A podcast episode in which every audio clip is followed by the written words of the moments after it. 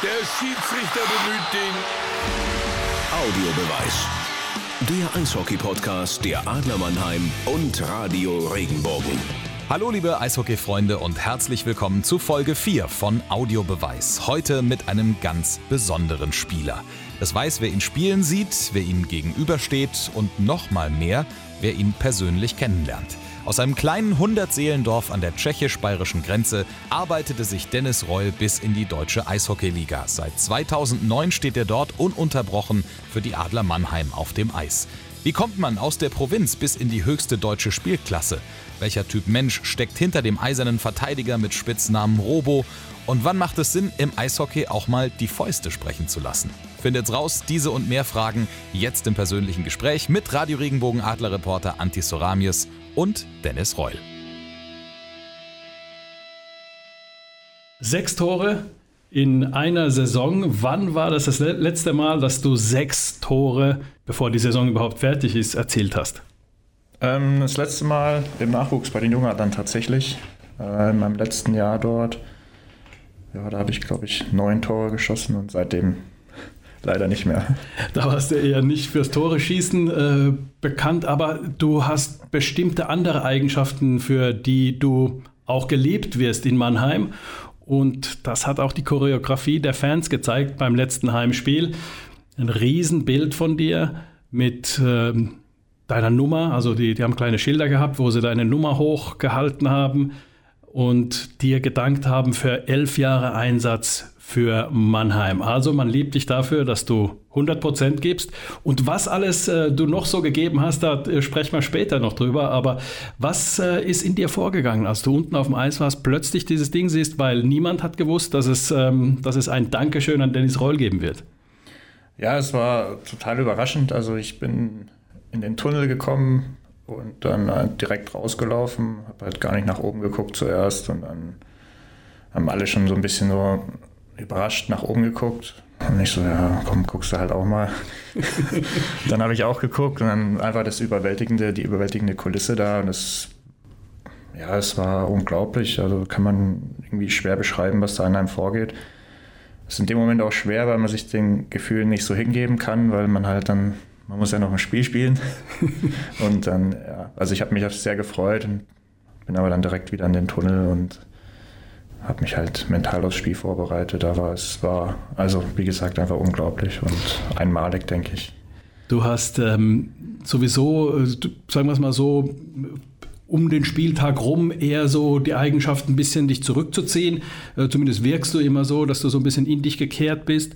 Und dann auf dem Eis hast du trotzdem für deine Verhältnisse einen Gefühlausbruch gehabt. Du hast nämlich deinen Arm ähm, so ein bisschen gehoben und äh, für dreieinhalb Sekunden Richtung Fans gewunken. Das war so deine Antwort darauf. So, man würde in Mannheim inzwischen sagen, eine typische Dennis Reul-Antwort. Ja, also ich wollte damit einfach kurz zeigen, dass ich es registriert habe und also mich dafür bedanken, einfach, weil es ja, es war unglaublich. Also ich sag, muss es wieder sagen. und ja, wenn ich darüber nachdenke, also freut es mich immer noch sehr. Lass uns mal über deinen Werdegang sprechen, wie es überhaupt dazu gekommen ist, dass du jetzt als 30-Jähriger hier in äh, Mannheim spielst und wirklich auch eine Figur in Mannheim geworden bist, die nie laut war, aber immer ähm, was zu sagen hatte. Und zwar einfach auch durch die Art und Weise, A, wie du gespielt hast bisher und hoffentlich auch noch lange, lange spielen wirst und ähm, auch eben ja, die Art und Weise, wie du zur Führungsfigur auch in der Mannschaft gereift bist, ohne eben Lautsprecher zu sein. Lass uns mal ganz vorne anfangen. Markt Redwitz, da ist ähm, deine Geburtsstadt. Wie Erstmal für die, die in Topografie und Erdkunde nicht so aufgepasst haben und möglicherweise war das auch nie so groß Thema in den äh, äh Schulbüchern in Deutschland normalerweise, wo Markt Redwitz legt. Ich weiß es zufällig, weil du es mir mal gesagt hast, aber ich musste mal nachfragen bei dir. Ja, Markt Redwitz, sagen wir es mal so, Richtung tschechische Grenze. Fast genau an der tschechischen Grenze. Ähm, ich weiß jetzt nicht, wie weit Markt Redwitz weg ist, direkt von der Grenze, aber da, wo ich dann gewohnt habe, das waren keine 10 Kilometer. Du hast mir immer gesagt, wie der Ort heißt, so ein ganz kleiner Ort mit 400 Seelen drin oder irgendwie sowas. 100. 100. Ja, Kotik im Biebersbach. Okay, wer es jetzt nicht ähm, äh, genau verstanden hat, Kot Kotigen Biebersbach. Kotigen Biebersbach, da ist Dennis Reul da gibt es keine Straßen, da gibt es nur den Ort als Straße. Und ähm, ich denke, dass, wie heißt es nochmal? Kotigen Biebersbach. Kotingen Biebersbach keinen ei- eigenen Eishockeyclub hat, gehe ich mal davon aus. Nein. Ähm, sondern du hast in, kann man ja überall nachlesen, in Selb eishockeymäßig ja, deine ersten Schritte gemacht. Wie war das? In der, meiner Schule äh, gab es auch einen Jungen, also der war der Sohn der, der Hausmeisterin dort und ja, die haben halt gesehen, dass ich relativ sportlich und sehr aktiv bin. Und da gesagt, komm, geh doch mal zum Eishockey, das wäre bestimmt auch was. Haben meine Eltern gesagt, ja, machen wir. Aber jetzt gehen wir erstmal auf den Weiher, dass du da wenigstens ein bisschen Schlittschuh laufen kannst. Dann musste ich erst Schlittschuh laufen lernen auf dem Weiher. Für die Jüngeren muss man sagen, es gab Zeiten, da waren mal Weiher zuge zugefroren. Kaum zu glauben, aber es gab mal die Zeiten, ja. Ja, dann habe ich da halt so meine ersten Schritte gemacht und dann bin ich zum ersten Mal, glaube ich, mit sechs Jahren nach Selb zum Eishockey. Bin dann mit dem linken Schläger aufgetaucht und habe rechts rumgehalten und dann, das waren so meine Anfänge. Und dann hat man gesehen, oh, der, der spielt dann doch rechts. Hast du dann die rechte Biegung doch bekommen dann? Ja, ich habe dann vom, vom Trainer dort die rechte Biegung bekommen. Ja. Und äh, von welchem Alter sprechen wir da ungefähr? Sechs. Sechs Jahre. Ja. Also sechs Jahre und dann äh, ab da ging es dann tatsächlich ähm, dann direkt so los, dass man gesehen hat, du hast ein gewisses Talent. Dann müsstet ihr jetzt meine Eltern fragen oder die Trainer dort. Also ich, ich weiß nicht, also ich habe ganz normal dort angefangen, war mit Feuer und Flamme dabei, war Stürmer am Anfang. Ähm, irgendwann hat der Trainer gemeint, ja, ich glaube, der wäre ein ganz guter Verteidiger. Ja, okay, probiere ich halt mal aus. Und dann weiß ich, wie alt ich da war, vielleicht zehn. Und dann bin ich halt Verteidiger geworden und äh, dabei geblieben. Und es passt auch ganz gut. Es ging dann natürlich auch in Selb erstmal äh, durch die Jugendabteilung, klar. Und dann kam irgendwann mal die Anfrage aus Mannheim. Damals war ja, waren ja die Jungadler, DNL war ja noch eine U18-Liga, heute ist es eine U20-Liga. Also damals warst du dann so ungefähr 14, 15? 15, 15 16, sowas rum. Hab damals beim BEV gespielt.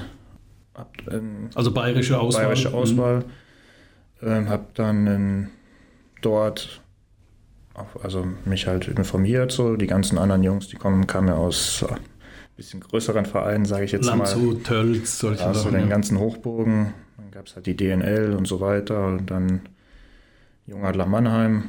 Habe ich halt von denen auch gehört. Und habe mich da informiert ein bisschen. Dann habe ich halt immer, da will ich hin. Habe ich eine Anfrage gestellt. Dann haben die mir halt mal zugeguckt.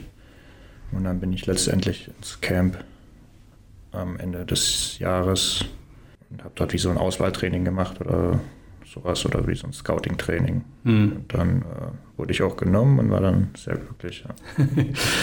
Ähm, für Leute, die, die schnell wachsen oder, oder groß wachsen, ist natürlich mit der Koordination, gibt es dann äh, zumindest äh, in bestimmten Zeiten im Wachstum dann beim Eishockey kann es dann zu Koordinationsproblemen führen, weil man so schnell wächst, dass zum Beispiel die, die Beine gar nicht stark genug sind, um, um, um den großen Körper zu tragen und so weiter. Hattest du solche, solche Probleme, dass du, ähm, sagen wir mal, mit der Koordination plötzlich äh, zu kämpfen hattest? ja, das war tatsächlich im allerersten Jahr Jungadler dann so, dass ich im Sommer, nachdem ich genommen wurde, nochmal einen richtigen Schub gemacht habe. Dann kam ich zu den Jungadlern und konnte halt gar nichts mehr. also gefühlsmäßig, ich bin halt ein bisschen rumgestürzt und weiß ich nicht, habe mich nicht mehr wohl gefühlt und ja, muss halt dann einfach sehr viel an mir arbeiten. Also koordinativ, Kraft und so weiter, halt, dass der Körper ein bisschen ausfällt, viel Schlittschuh laufen auf dem Eis und ich glaube, das hat sich dann letztendlich auch ausgezahlt. Aber es war schon ja, verdammt schwer. Also, weil es, also gerade zuvor ja auch so ein Riesenunterschied war. Davor war ich eigentlich immer ein sehr, sehr guter Schlittschuhläufer und dann halt auf einmal gar nicht mehr und dann musste man sich da halt wieder so langsam reinkämpfen. Aber hast du auch die Zeit damals bekommen oder war das dann plötzlich schon so, dass alle gesagt haben, Hup, was haben wir, was haben wir denn da für einen geholt oder was? äh, Oder hattest du das Gefühl, dass man dir dann äh, äh, Verständnis äh, Also ich weiß, nicht, weiß natürlich nicht, was sie gedacht haben, aber also sie haben ja mit mir gearbeitet, also Mhm. müssen sie irgendwas gesehen haben. Und ja, letztendlich hat es, wie gesagt, ausgezahlt. Du hast dann die ganzen äh, DEB, also vom Deutschen Eishockeybund, die Auswahlen äh, durchlaufen, also sprich U16, 17, 18. manche auch äh, äh hochgespielt schon, sprich also als U17-Spieler schon bei U18-Maßnahmen äh, dabei gewesen und bei der U18-WM. Ähm, wie schnell war dir klar, dass du es schaffen kannst, Profi zu werden? Ja, was heißt klar? Ich, ich glaube, in dem Alter, wenn man D DNL spielt, denkt man immer, man wird Profi auf jeden Fall. Also ich glaube, da gab es bei keinem Zweifel damals. Aber wenn man dann älter wird und reifer, dann weiß man dann vielleicht schon eher, ja, es könnte eher in die Richtung gehen oder in die Richtung. Aber so in dem Alter hat man keine Zweifel, dass man Profi wird. Gibt es eigentlich nicht. Und dann wird es einem, wenn man, wenn man dann klar wird, wie viel eigentlich Arbeit es ist, den Schritt zu Letztendlich schaffen es nicht so viele, wie, wie man meint. Also Aber es ist verdammt viel Arbeit und ja, Kinder da draußen, macht eure Ausbildung. ja, das ist äh, mit Sicherheit ein guter, guter äh, Tipp von dir. Du gehörst zu den wenigen, die es geschafft haben. Wenn man jetzt mal schaut, in, in welchen, mit welchen Leuten du da damals zusammengespielt hast, bei den Jungadlern sind durchaus auch Leute dabei, die man kennt. David Wolf zum Beispiel, Frank Mauer, Christopher Fischer.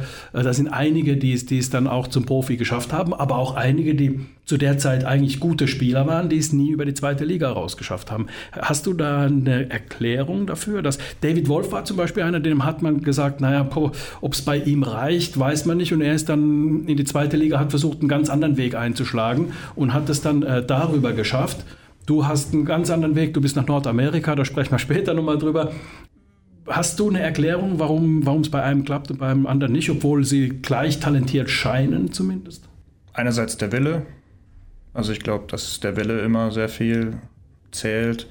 Klar, Talent, Talent haben viele, aber es gehört auch einfach der Wille, die Einsatzbereitschaft dazu. Und Profi ist halt was ganz anderes. Man spielt dann mit Erwachsenen, die sind größer, kräftiger. Ähm, die sind halt dann nicht nur ein Jahr mal älter, so wie im Nachwuchs, oder teilweise sogar einfach dann von Anfang an ein Jahr jünger oder was weiß ich, sondern spielst halt direkt gegen Leute, die sind zehn Jahre älter, zwölf Jahre und vielleicht sind die nicht mehr so spritzig, aber die sind halt kräftiger und halt ein bisschen schlauer. Also wenn es das Spielerische anbelangt und wissen halt vor dir schon, was passieren wird wahrscheinlich. Und deshalb ist es dann so schwer und der Schritt so groß. Und dann hilft halt ein bisschen, bisschen Technik hier und ein bisschen da. Das hilft halt dann nicht so viel. Da gehören dann halt viel mehr Komponenten dazu, denke ich. Und als junger Spieler natürlich auch dann die Ausdauer, die man haben muss. Man muss mehr laufen können als, als die Elternspieler, weil man eben das Auge nicht hat wahrscheinlich. Also das sind, ja. das sind so, so zumindest Sachen, die man dann beobachten kann im Laufe der Zeit, wenn man so das Ganze mal sich. Ähm ja, ja, und man ist halt einfach ein junger Spieler und weiß nicht, gerade, gerade früher wurden einem als junger Spieler nicht so viele Fehler verziehen.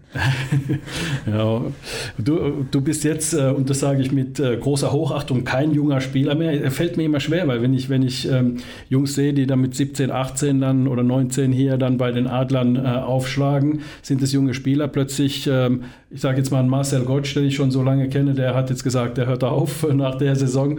Du gehörst zu den Veteranspielern. Ich kenne dich noch zu der Zeit, als du aus Nordamerika zurückgekommen bist, beziehungsweise aus der Jungadlerzeit habe ich dich damals schon spielen sehen. Das war, du gehörst ja noch zu denen, die sogar im Friedrichspark ein Jahr gespielt haben. Ne? Also das war die Zeit, als du gekommen bist in der Saison 04, 05. Und dann warst du quasi die erste Generation, auch die in, in hier in die Jungadlerkabine in der SAP-Arena eingezogen ist. Was für ein Unterschied war das, wenn man den Friedrichspark sich anschaut, eure Verhältnisse dort? Wobei ihr wart ja da im, im habt ja da nur gespielt, ihr wart ja da im, im Leistungszentrum, da am Messplatz. Aber äh, wie groß war der Unterschied, dann in eine nagelneue SAP-Arena zu kommen? Riesengroß. Also ich meine, wenn man auch vor der jungen Adlerzeit jetzt an seine Eishockey-Zeit zurückdenkt, wenn man aus den kleineren Vereinen kommt, wo hat man trainiert? Also waren ja auch alte Stadien, alte mhm. Kabinen und so weiter. Deshalb war der Friedrichspark halt normal. Mhm. War halt so, wie, so wie man es halt kennt. Ich meine, man hatte auch bei uns im Nachwuchs auch mal im Freiluftstadion gespielt. Manche hatten noch nicht mal ein Dach. Und dann äh, war das halt normal und dann kommt man auf einmal hier in die Riesenarena, alles ist neu, alles ist also schon allein die Trainingshalle ist, ist ja top hier, dann die, alles hell, alles schön, alles, äh, die Kabine riesengroß, dann von den jungen Adlern und dass wir dann einmal dürften wir in der Arena spielen und dann, das war natürlich dann unglaublich, also gerade im, im, Nachwuchs dann in so einem Riesenstadion zu spielen und dann, dann waren, weiß ich nicht, wie viele Fans waren auch da und ja, so, so Erlebnisse sind halt ja, einmalig, mittlerweile nicht mehr, aber zu dem Zeitpunkt einmalig und dann, das möchte man halt wieder haben. Und das war dann halt auch so ein bisschen Ansporn. So, man möchte das halt behalten. Für dich ging es dann also zu, so weiter, dass du hast dann ähm, eben, wie du sagst, solche Erlebnisse dann viele gehabt, wo du vor vielen, vielen tausend Menschen schon gespielt hast.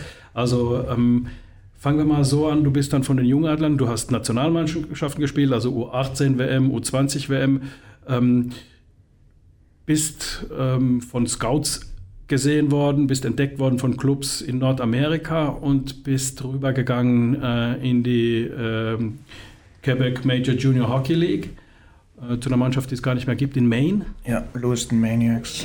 Lewiston Maniacs ähm, gibt es nicht mehr. Du hast da äh, zwei Jahre gespielt äh, ähm, und bist so ein bisschen, sagen wir es mal so, zu jemandem gemacht worden, der durch seine Körpergröße äh, zumindest mal Eishockey spielen soll. Also weniger mit dem Schläger machen, mehr mit dem Körper. Ähm, was ja in Deutschland, sagen wir mal, nicht unbedingt ähm, so möglich ist im Nachwuchs in der DNL, die ist bei Weitem nicht so hart, so tough wie, wie die nordamerikanischen Top-Nachwuchsligen. Hat dir das gelegen damals? Hast du, hast du das gerne gemacht? Ja, ich habe es gerne gemacht, aber ich, es war, war eine gute Zeit. Ich habe viel gelernt. Ähm, ich habe viel in die, in die defensive Richtung gelernt, in die körperliche äh, und so weiter, Zweikampfschiene.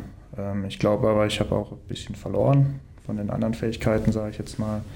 Einfach dadurch, dass es halt hieß, ja, du bist groß und kräftig, du machst jetzt das und halt nur noch das. Also ich möchte es nicht missen, aber ich glaube, ich hätte gerne so beides. Also, also ich hätte gern die neuen Sachen dazugelernt, aber das andere halt irgendwie noch beibehalten. Also so eine ausbalancierte Sache ja. dann, also nicht, nicht nur in, die, ja. in, in, diese eine, also so eindimensional zu werden, sondern oder in die eindimensionale Schiene. Dass du offensive Qualitäten hast, das hast du in der Saison spätestens äh, jetzt bewiesen, vorher auch schon. Ähm, aber, aber jetzt äh, durch deine sechs Tore haben wir ganz zu Beginn dieses Podcasts haben wir ja schon damit angefangen mit deinen äh, Toren. War das damals so? Da ist der große, kräftige Typ aus Europa und jetzt messen sich die, die normalerweise Tough Guys sind in der, in der Quebec League damals äh, und sagen so, jetzt, okay, jetzt äh, lass mal die Handschuhe fallen, jetzt äh, gucke ich mal, nehme ich mal an dir Maß.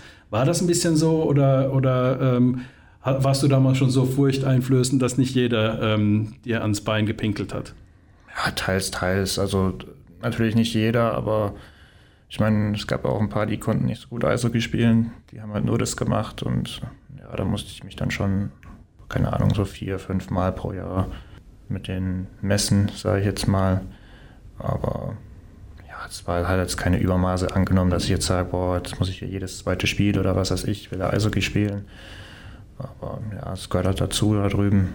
Oder damals noch, jetzt mittlerweile ist es ja auch weniger. Also das Eishockey hat sich ja in den letzten zehn Jahren unglaublich gewandelt, auch dort dort drüben. Und ja, es war eine gute Zeit auf jeden Fall, hat Spaß gemacht. Wenn man äh, so Berichte über, ich sag's mal, Tough Guys sich anschaut, alle sagen eigentlich nach ihrer Karriere, dass sie es eigentlich gehasst haben, sich zu prügeln, aber sie hatten keine andere Möglichkeit, äh, es in die NHL zu schaffen. Ähm, wie war es bei dir? Hast du es gehasst oder war es irgendwie so, naja, ich habe halt jetzt, äh, hier muss ich jetzt halt mal oder, oder war das schon so, dass du es eher ungern gemacht hast? Ja, also das heißt ungern nicht, aber ich habe es auch nicht geliebt, aber es hat halt einfach dazugehört. Ich meine, wenn es der Moment ergibt oder weiß ich nicht, dann finde ich es find gut. Aber ich jetzt auf Biegen und Brechen, dass man sich jetzt nur kloppen muss, dass, dass man überhaupt in der Mannschaft bleibt oder was weiß ich, das finde ich halt ein bisschen schade einfach, weil es geht viel vom, vom Spiel an sich verloren, dass es dazugehört, zweifellos. Aber ja, also ich hätte jetzt keiner sein wollen, der sich jedes zweite Spiel kloppt, einfach nur, dass er auf der Bank sitzen darf. Nee, es wäre nicht mein Anspruch gewesen, sage ich jetzt mal. Wobei ich höchsten Respekt vor den Jungs habe, die das machen. Aber ich denke, da muss man geboren worden sein dafür. Du bist geboren worden, um Eishockey-Profi zu werden, der auch Eishockey spielt. Ähm, du bist in die DEL dann gekommen nach Mannheim als junger Mann vor elf Jahren, sprich mit 19, 20 Jahren hast du dich dann in der DEL durchgesetzt durch eben körperliche Spielweise, die du ja immer noch an den Tag legst. Also da gab es äh, schon einige Szenen, sagen wir mal so, da wundert man sich, mit fairen Checks äh, wundert man sich, dass der Gegner da überhaupt äh, dann nochmal direkt aufsteht und weiterspielt äh, und nicht erstmal auf die Bank fährt und sich, sich da erholen muss davon, von dem Check von dir. Ähm, und äh, zu der Zeit hast du wirklich auch äh, gezeigt, okay, du bist bereit, äh, ähm, die Checks zu fahren und, und eben defensiv äh, auch, sagen wir mal, irgendwo dem Gegner zu zeigen, gegen uns äh, wirst du es schwer haben. Du spielst heute genauso noch, allerdings vielleicht nicht mehr ganz so mit dieser jugendlichen Leichtsinnigkeit, kann man das so sagen? Fühlst du das selbst so? Ja, ich bin nicht mehr so ungestüm. Also damals, ich war ein junger Kerl, ich muss, musste mich irgendwie in die Mannschaft kämpfen und ich, äh, das konnte ich halt ganz gut. Ich meine, dass ich äh, mit 19, 20 spielerisch noch nicht so weit war wie jetzt äh, die anderen Jungs, die deutlich älter sind, war ja klar. Dann musste ich halt irgendwas was geben, was die halt vielleicht nicht geben können oder nicht mehr oder nicht wollen oder weiß ich nicht. Ja, wie gesagt, da kam halt auch noch jugendliche Ungestümtheit dazu und äh, das Spiel war auch ein bisschen anders noch, sage ich jetzt mal vor zehn Jahren in der Liga. Also es war ein bisschen ruppiger, glaube ich, und äh, war nicht ganz so schnell, aber auch nicht ganz so, so technisch wie jetzt nach zehn Jahren und äh, ich glaube, die Regeln haben sich ja auch ein bisschen noch geändert, also dass das Haken jetzt mittlerweile ein bisschen äh, strikter gepfiffen wird und viele andere Sachen. Und ja, musste ich mich halt auch dann über die Jahre noch anpassen, auch wieder, sage ich jetzt mal. Ähm, die, du sagst, die Liga ist schneller geworden, das sehe ich auch so. Also man, man spricht da von Dynamik, also dass es auch explosiv, explosiver ist und, und diese ganzen Sachen mit dazugekommen sind. Ähm, wie erklärst du dir das? Ist es einfach nur mal dadurch, dass viel Athletik dazugekommen ist, also Athletiktrainer und, und sagen wir mal bessere Trainingsmöglichkeiten nochmal, beziehungsweise dass man herausgefunden hat, wie man den Körper noch schneller, explosiver machen kann? Ja, auf jeden Fall. Ich denke, dass das immer, immer eine Rolle spielt, die Athletik, alles außenrum, ähm, Trainingssteuerung und so weiter. Ich meine, die Trainingseinheiten haben sich ja auch über die Jahre geändert, die man auf, auf dem Eis führt. Äh, die Jungs, die aus äh, Nordamerika kommen, sind auch nicht mehr ganz so alt wie früher, glaube ich. ähm, ja, es hat sich ja, wie gesagt, das Eishockey drüben hat sich verändert und dadurch verändert sich ja auch das Eishockey hier, weil die Jungs, die kommen, die spielen auch, spielen auch ein bisschen anders dann mittlerweile und so weiter. Und das, äh, ich denke, das Eishockey hat sich überall in der, in der Welt äh, in Richtung mehr Dynamik und so weiter entwickelt. Einfach ist ja wie in anderen Sportarten auch. Ich meine, der Fußball ist ja auch schneller geworden und dynamischer. Ich denke, das ist einfach der Lauf der Zeit. Wenn alles immer professioneller wird, immer wissenschaftlicher, dass das dann halt an den, an den Schrauben immer mehr gedreht wird. Und weiß nicht, vielleicht gibt es irgendwann mal ein Limit, wenn es nicht mehr weitergeht oder so, aber jetzt in den letzten zehn Jahren haben wir, glaube ich, einen Riesenschritt nach vorne gemacht, allgemein im Eishockey oder im Sport. Also wie gesagt, wenn man andere Sportarten anguckt, ist es auch so. Wie lange wird Dennis Reul noch Eishockey spielen? Also sagen wir es mal so, wenn du jetzt überlegst, du hast jetzt äh, auf professioneller Ebene elf Jahre gespielt hier in Mannheim. Wie viele Jahre werden es noch sein? Also ich hoffe, dass es noch mindestens fünf werden. also mit 35, so wie Marcel Gottsch, so mit 35, 36, 37 so? Ja, also wenn man sagt mit 35 und dann guckt man halt mal, wie, wie also 35 ist mein Ziel und dann gucken wir halt mal, wie der Körper sich fühlt, wie alles läuft, ähm, ob die Jungs mich noch brauchen oder nicht. Und dann äh, schaut man halt dann von Jahr zu Jahr, glaube ich, einfach. Und danach kannst, könntest du dir, ja, wie gesagt, wir sprechen jetzt, du hast noch fünf Jahre vor dir, also hast erstmal überhaupt zwei Drittel hinter dir. Aber machst du dir jetzt schon Gedanken darüber, was mal ist, wenn du mal 40 bist, was du dann äh, machen willst? Ob du dann mit dem Eishockey verbunden sein willst oder, oder vielleicht dich zur Ruhe setzen in der Nähe von Marktredwitz. Wie heißt der Ort nochmal? Ja, Marktredwitz, Koding-Biebersbach, aber das wird es nicht werden. Also ich werde schon hier in der Region bleiben. Ähm, was ich danach machen werde, habe ich ein paar Ideen, aber da möchte ich jetzt noch nicht so drüber sprechen. Möchtest du noch ein bisschen ausbrüten, das Ganze? Ja, ja. ausbrüten und ich habe, wie gesagt, noch ein bisschen Zeit, da möchte ich mich jetzt noch nicht so festlegen und versteifen, aber ich habe schon eine Richtung, in die ich gerne gehen würde. Machst du irgendwie, sagen wir mal, so, so äh, Sachen wie, ich weiß, dass du Zeitung liest, ich weiß, du hast mich mal, äh, ähm, mit der Champions League waren wir, da, waren wir da in Finnland gewesen. Da hast du angefangen über die wirtschaftlichen Probleme, die Finnland gerade hat, weil Russland nämlich wirtschaftliche Probleme hat, hast du mich angesprochen. Aber ich, äh, ich will nicht sagen überrascht, aber ich habe gedacht, Mensch, wow, ähm, da liest einer tatsächlich Zeitung. Machst du äh, das nach wie vor, Zeitung lesen, dich informieren über das Weltgeschehen? Ja, Zeitungen, Bücher, alles Mögliche. Also ich bin immer noch interessiert, breit gestreut, glaube ich, aber ja, also ich informiere mich nach wie vor über das Weltgeschehen. Wenn du im Bus sitzt, da gibt es ja viele äh, verschiedene Ansätze. Man hat ja lange Busreisen. Ähm, gibt es manche zocken, manche äh, lesen, manche schlafen, manche, was weiß ich, hören Musik. Was machst du? Ich bin der Schläfer. Tatsächlich. Also auf der Hinfahrt immer der Schläfer, auf der Rückfahrt ist immer so Kommt drauf an, wie viel Uhr es ist. Ein bisschen dösen oder ich lese halt. Also, oder ich zock mal was oder keine Ahnung. Also auch da ein bisschen breiter gestreut dann. ein also bisschen breiter gestreut. Also was immer ist, ist die Noise Canceling Kopfhörer auf und dann nichts mitkriegen. Nichts mitkriegen und halt einfach ein bisschen entspannen. Seine Ruhe haben. Ähm, wenn du am Spieltag zu Hause, also hier, hier in Mannheim, wenn, wenn ein Heimspiel ist, deinen Tag beschreiben würdest. Wie, wie, wie läuft der ab? Ja, ganz banal eigentlich. Also ich stehe auf, fahre direkt zur Halle. Also natürlich noch Zähne putzen und so weiter. ähm, fahre zur Halle, dann haben wir hier unser, unser, unser Meeting mit den Übungen und so weiter. Dann geht die ganz normale Vorbereitung fürs Training los. Ähm, vielleicht ein Schlägertapen oder so, dann halt ein bisschen aufwärmen, lockern die Hüften. Dann gehen wir aufs Eis, machen unsere Übungen da. Danach ist auch wieder direkt Meeting. Dann geht es zu unserem Stammitaliener, den Giovanni, zum Essen. Und dann nach Hause, dann, ja, dann lese ich halt nochmal was oder gucke ein bisschen fern oder was weiß ich. Und dann irgendwann lege ich mich nochmal hin. Ein Stündchen, anderthalb und dann geht es direkt wieder an die Halle. Also so, dass ich so zwei Stunden und drei Minuten vor Spielbeginn in der Halle bin. und dann gibt es da in der, in der Kabine Rituale, die du da hast, so, wo, du, wo du jetzt äh, sagst, Mensch, ich muss jetzt als allererstes das und das machen, das und das, oder, oder du gehst in die Kabine und dann guckst, was so jetzt als nächstes passiert. Also, Rituale würde ich jetzt nicht sagen. Ich, es gibt halt ein paar Gewohnheiten. Ich meine, zuerst zieht man sich um, dann gehe ich auf meinen Platz und dann richte ich mir halt meine Getränke und was weiß ich halt, dass es erledigt ist. Das ist aber kein kein Ritual, es ist einfach nur, dass es halt erledigt ist, dass es gemacht ist und dann ja, höre ich ein bisschen Musik und irgendwann mache ich eine Lockerungsmassage oder was weiß ich und wärme mich dann wieder auf fürs, fürs Spiel. Aber so jetzt Rituale. Ich hab, wie gesagt, ich habe wahrscheinlich ein paar Gewohnheiten oder was ich halt einfach mache, aber das ist jetzt, wenn ich sie jetzt mal nicht machen kann, dann kann ich trotzdem spielen. Also.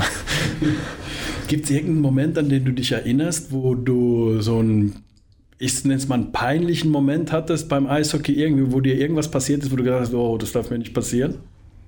Oder ist bei dir alles so ausgeglichen, dass da ähm, sowas nicht passiert? Da müssten wir jetzt andere fragen. Also müssen bestimmt peinliche Sachen äh, passiert, aber ich blende es dann immer irgendwann aus. Muss einen Frankie Mauer anrufen. Der hat wahrscheinlich ein Tagebuch darüber. Über alle Spieler, mit denen er gespielt hat. Ist das passiert. Der wird irgendwann mal ein Buch schreiben nach seiner Karriere, der Frankie Mauer. Apropos Frankie Mauer, ihr wart ja, äh, habt ja bei den Jungadlern schon zusammen gespielt, in, in, in Nachwuchsnationalmannschaften, weil du ja auch immer hochgespielt hast. Der Frankie ist ein Jahr älter als du, der ist 88 geboren, du 89. Ähm, aber ihr wart damals, als der Frankie noch hier gespielt hat, auch Roommates. Ihr habt da bei den Auswärtsspielen immer Zeit zusammen verbracht. Entstehen richtige Freundschaften beim Eishockey, so wo man sagt, Mensch, das wird auch halten über die äh, Zeit hinaus? Ja, auf jeden Fall. Also Frankie, großer Kandidat. Ähm, dann habe ich noch ein, zwei andere, mit denen ich sehr, sehr gut befreundet bin, aber ich auch man lernt viele Leute kennen, viele coole Typen, ähm, es entstehen viele Freundschaften und manche sind halt richtig eng, sage ich jetzt mal, so wie bei mir und Frankie und ein paar anderen. Und andere sind halt so, man freut sich dann trotzdem, wenn man sie sieht oder wenn man dann, sagen wir mal, ich mache Urlaub irgendwo und das ist bei dem in der Nähe, dann rufe ich ihn wahrscheinlich auch an mhm. oder schreibe ihm. Mhm. Und dann ist es schön, sich mal wieder zu sehen, ein bisschen zu quatschen. Also ich denke schon, dass sehr viele Freundschaften entstehen, auf jeden Fall. Man verbringt auch viel Zeit zusammen, man äh, gute Zeiten und nicht so gute Zeiten, also schlechte Zeiten. Man leidet auch viel zusammen, also von daher, ich denke schon, dass da viele Bindungen entstehen. Man kann ja auch zusammen feiern. Ihr habt ja mit den Jungadlern schon Meisterschaften gefeiert, dann äh, zusammen die 2015er Meisterschaft als äh, Profi. Der Frankie ist ja dann weggegangen nach München, hat dann noch ein paar weitere ohne dich gefeiert. Dummerweise. Aber wenn du es einem gönnst, wahrscheinlich ein Frankie, oder? Auf jeden Fall, ja. das ist der einzige. Aber jetzt erzähl, erzähl mal ganz kurz, Frankie ist Stürmer, ein sehr, sehr dynamischer, schneller Stürmer. Wenn der auf dich zufährt, ist es tatsächlich, alle sagen, 60 Minuten Eishockey, da wird alles ausgeblendet. Du siehst einen Frankie Mauer auf dich zufahren und denkst du da wirklich, das ist ein Spieler wie jeder andere? Oder äh, denkt man ganz kurz, oh, das ist ja der Frankie? Oder ist es tatsächlich, dass man das, wie alle sagen, komplett ausblenden kann? Kein Spieler ist wie der andere. Also ob es jetzt der Frankie ist oder ähm, Vokes oder schießt mich tot. Also irgendjemand ist ja egal. Also man kennt die mhm. ja, wenn man sie länger kennt, dann weiß man auch, ah, der macht vielleicht das oder das. Mhm. Also ich meine, man, man, weiß immer, wer das ist. Ich habe den Frankie jetzt nicht anders behandelt als andere Spieler, muss ich sagen. Ich habe ihm auch mal die Kniescheibe aus Versehen rausgehauen. Also von, da, von daher kann man jetzt nicht sagen, dass, dass ich äh, ihn schone, aber behandle. Also man behandelt alle Spieler gleich, aber halt auch wieder nicht, weil halt jeder individuelle Stärken und Schwächen hat. Aber Mama, unabhängig davon, ob man jemanden leiden kann oder nicht. Ja, also wenn man jemanden nicht leiden kann, vielleicht ein bisschen härter, aber ob man den leiden kann oder halt, ob er neutral ist, glaube ich, ist gleich. Mhm. Also bei mir zumindest. Lass uns mal über die Saison noch mal ganz kurz sprechen zum Abschluss. Wenn man äh, deine Offensivstatistiken schaut, anschaut, dann sieht man, ähm, du hast Sechs Tore, in den letzten drei Jahren hast du, glaube ich, drei Tore insgesamt geschossen, jetzt sechs Tore.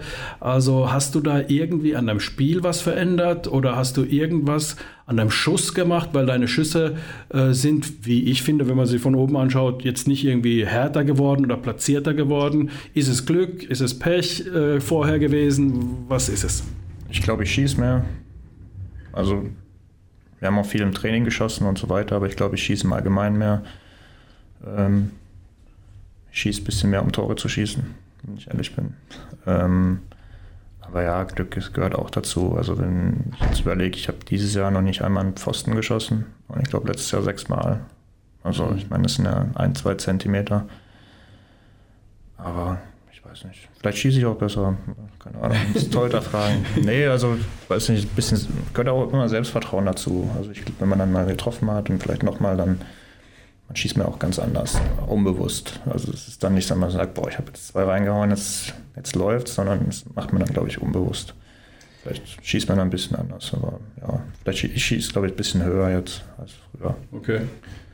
Und du hast, hast, ja auch noch, äh, darf man ja eins nicht vergessen, du hast ja Schüsse aufs Tor gemacht, die dann abgefälscht wurden, wo du eine Torbeteiligung hast, eine, und zwar eine unmittelbare, nicht irgendwie einen Aufbaupass gemacht hast und da, dafür einen Scorerpunkt bekommen hast, sondern einen Schuss gemacht hast und irgendjemand hat dann abgefälscht. Also das muss man auch noch mit dazu sagen. Also da sind auch noch zwei, drei noch mit dabei, also wo du die Scheibe gut zum Tor gebracht hast kommt noch mit dazu. Also von daher, äh, Offensivqualitäten eines Dennis Reul soll man nicht unterschätzen. Das weiß die Liga hoffentlich inzwischen noch nicht. Also das wäre gut für, für ähm, die Playoffs, wenn, wenn da noch nicht so drauf geachtet wird und du da deine äh, Tore machst. Die Fans singen dann, ähm, im Leben geht mancher Schuss daneben, nur einer nicht der von Dennis Reul. Hörst du das? Ja, die Jungs singen es dann immer. ich höre es dann immer tagelang in der Kabine. Ja, also es ist schon was Schönes und was Besonderes. Ja. Es wäre schön, wenn wirklich kein Schuss daneben gehen würde und jeder rein dann. Ja, ja gut, bei dir sieht es ja momentan so aus, also äh, mit den Toren. Vor allem, äh, jetzt hast du ähm, mal Dein letztes Tor, dein sechstes Tor war kein Schuss von der blauen Linie, sondern war, da hast du dich in den Angriff mit äh, reingeschaltet. Das war an dem Tag ausgerechnet, als noch die Choreografie für dich da war. Leider haben die Schiedsrichter da zunächst mal Tim Stützler als Torschützen durchgesagt, was völlig unverständlich war, weil er nicht mal irgendwie die Scheibe berührt hatte. Ähm, Doch, er hat ja zu mir gepasst. Ja, ja, nee, aber, aber, aber nachdem, ja. nachdem du, also der ist ja nicht so vors Tor gegangen, dass, dass, er, dass er die Scheibe hätte berühren können. Also es war, war ganz klar, dass der Schuss von dir kam. Da kam das Lied leider nicht. Hast du es vermisst? Ah, ja, beim 6-2 nicht mehr. Ja, das war das, das, war das also, Bedauerliche. Das, ja, das irgendwie, man freut sich dann auch, ja, ihr habt ein Tor gemacht, aber irgendwie ist es dann schon so, pff, ja. Bis, am Anfang wäre es schöner gewesen, mhm. dann wäre es vielleicht eine andere Wendung genommen. War, war, das war das Spiel ähm, kurz vor Ende, dann äh, das 2 zu 6 aus eurer Sicht gegen Düsseldorf. Düsseldorf hatte zwischenzeitlich 6 zu 0 geführt. Also ja, da ist die Freude wahrscheinlich nur ein bisschen, naja, schön Tor, aber der Glaube daran, dass man jetzt das Spiel noch dreht, wahrscheinlich eher gering. Ja, man will es dann halt einfach gut zu Ende bringen, sage ich jetzt mal. Also, ja, wie gesagt, man freut sich halt, ja, coolen Tor, aber eigentlich, man hat dann schon das, den Teamerfolg, denke ich. Und das Ergebnis, das ist, steht ganz oben und dann kommt der Rest. Also für mich zumindest. Und da war eine Anzeigetafel eher nicht so toll. Ja. Wäre es das sechste Tor von uns gewesen, dann, dann hätte ich mich vielleicht gefreut. ja, oder der Ausgleich oder der Siegtreffer, klar. Ähm, Ganz zum Schluss nochmal kurzer Ausblick. Die Playoffs beginnen bald. Ähm, jetzt zum Zeitpunkt unserer Aufnahme sind es noch vier Spiele ähm, bis zu den Playoffs. Dann habt ihr erstmal eine Woche frei, also äh, frei in Anführungszeichen spielfrei, bisschen mehr als eine Woche, zehn Tage. Und dann beginnen die Playoffs. Ähm, wie wahrscheinlich ist es, dass wir ähm, wieder sehen, dass, dass ähm, die Adler Mannheim in den Playoffs eine Schippe drauflegen können und auch mal, äh, sagen wir mal, den Gegner dominieren können, wie es letzte Saison war in den Playoffs? Ich denke, es sehr wahrscheinlich. Also ich denke, wir haben es dieses Jahr oft genug bewiesen, dass wir noch Luft nach oben haben, jetzt gerade auch die letzten Spiele. Und jetzt geht es die letzten vier einfach darum, wieder von Spiel zu Spiel eine Schippe draufzulegen, eine Schippe drauf, Schippe drauf, dass wir, wenn wir dann in den Playoffs ankommen, dass wir dann von Anfang an ein sehr hohes Niveau erreichen und dann das Niveau dann auch nochmal von Spiel zu Spiel steigern. Ähm, aber ich denke, ja, also die Chancen sind gut. Chancen ich will jetzt keine Garantien aussprechen, aber die Chancen sind sehr, sehr gut. Ja. Schade, dass wir hier jetzt nur Podcast machen und kein Bild dabei ist, weil dein entschlossener Blick, also der war wirklich, äh, der hat Bände gesprochen, muss man, muss man sagen. Jetzt wirklich äh, alle Themen, mit der, äh, über die ich mit dir sprechen wollte, sind abgeschlossen. Eine Sache noch, und zwar bei den Heimspielen ist immer ein Spieler da, der dann die Playlist macht zum Warm-up. Ja, 20 Minuten fahrt ihr da ähm, auf dem Eis und macht euch warm als Team auf dem Eis. Ähm, da läuft viel Elektropop und äh, elektronische Musik, Rap und so weiter. Bei dir, bei deiner Playlist läuft äh, harte Musik, Judas Priest, Living After Midnight ähm, und äh, solche Sachen. Bist du derjenige, der nach wie vor, weil früher war es in den Eishockey-Kabinen immer klar, da lief ACDC, Metallica und so weiter. Heutzutage läuft da, sagen wir mal, nicht mehr ganz so rockige Musik. Bist du so wenigstens oldschool noch ein bisschen? Nee, ich, äh, bei mir ist eine gute Mischung, aber ich, im Warm-up äh, hört sich das einfach am besten an, finde ich. Also so, das kommt immer gut rüber, also auch äh, vom Klang her und von, von der Dynamik, vom Beat. Und äh, die andere Musik, die kommt oft gar nicht so rüber, finde ich. Und dann wähle ich halt das, wo, ich, wo, ich, wo mir am meisten gibt und wo ich hoffe, dass es den Jungs am meisten geht, sage ich jetzt mal. Und ich habe auch meine Playlist seit ein paar Jahren nicht verändert. ja, ich weiß. Da ist äh, Judas Priest, Avenged Sevenfold mit äh, Hail to the King ist da dabei. Und ähm, ja, also äh, durchaus Titel, die man sich, ähm, die man sich äh, auch äh, mal runterladen sollte, weil das sind echt, echt gute Sachen. Also Judas Priest, Living After Midnight. Ja, sind halt irgendwie Klassiker, also Klassiker mit Anführungsstrichen. Lief bei den Jungadlern auch schon immer äh. Judas Priest, Living ja, After Midnight. Das, das weißt du nicht mehr. okay. Dennis, Mensch, ähm, ich hoffe, dass wir, dass wir nächstes Jahr schon wieder einen Podcast mit dir machen können und dann jedes Jahr bist du nicht mehr wow. Und jetzt kommen wir gleich, du zeigst gerade drauf, weit über 30 Minuten geworden. Viele Leute haben gedacht, Mensch, wenn du mit Dennis Reul einen Podcast machst, naja, da brauchst du nicht viel, ähm, nicht viel Kilobyte bzw. Äh, Megabyte auf deiner äh, Festplatte, sondern da reicht ein ganz alter Stick, falsch gedacht. Mit Dennis Reul kann man sich lange unterhalten. Du bist nicht der Schweiger, ähm, wie du oft wahrgenommen wirst, sondern du sagst nur, wenn du was, was, wenn du was zu sagen hast, offensichtlich. Da hast du recht. okay, vielen Dank, Dennis. Äh, wirklich äh, hat mir Spaß gemacht und wir werden noch ein paar Podcasts dann in den kommenden Jahren mit dir machen. Hoffentlich, ja. Danke. So, wer hat mitgezählt? 38 Minuten und 25 Sekunden. Interessantes Gespräch, oder? Für den ersten Podcast nicht schlecht. Wir freuen uns auf die nächste Folge. Bleibt dran. Bis bald. Schöne Zeit.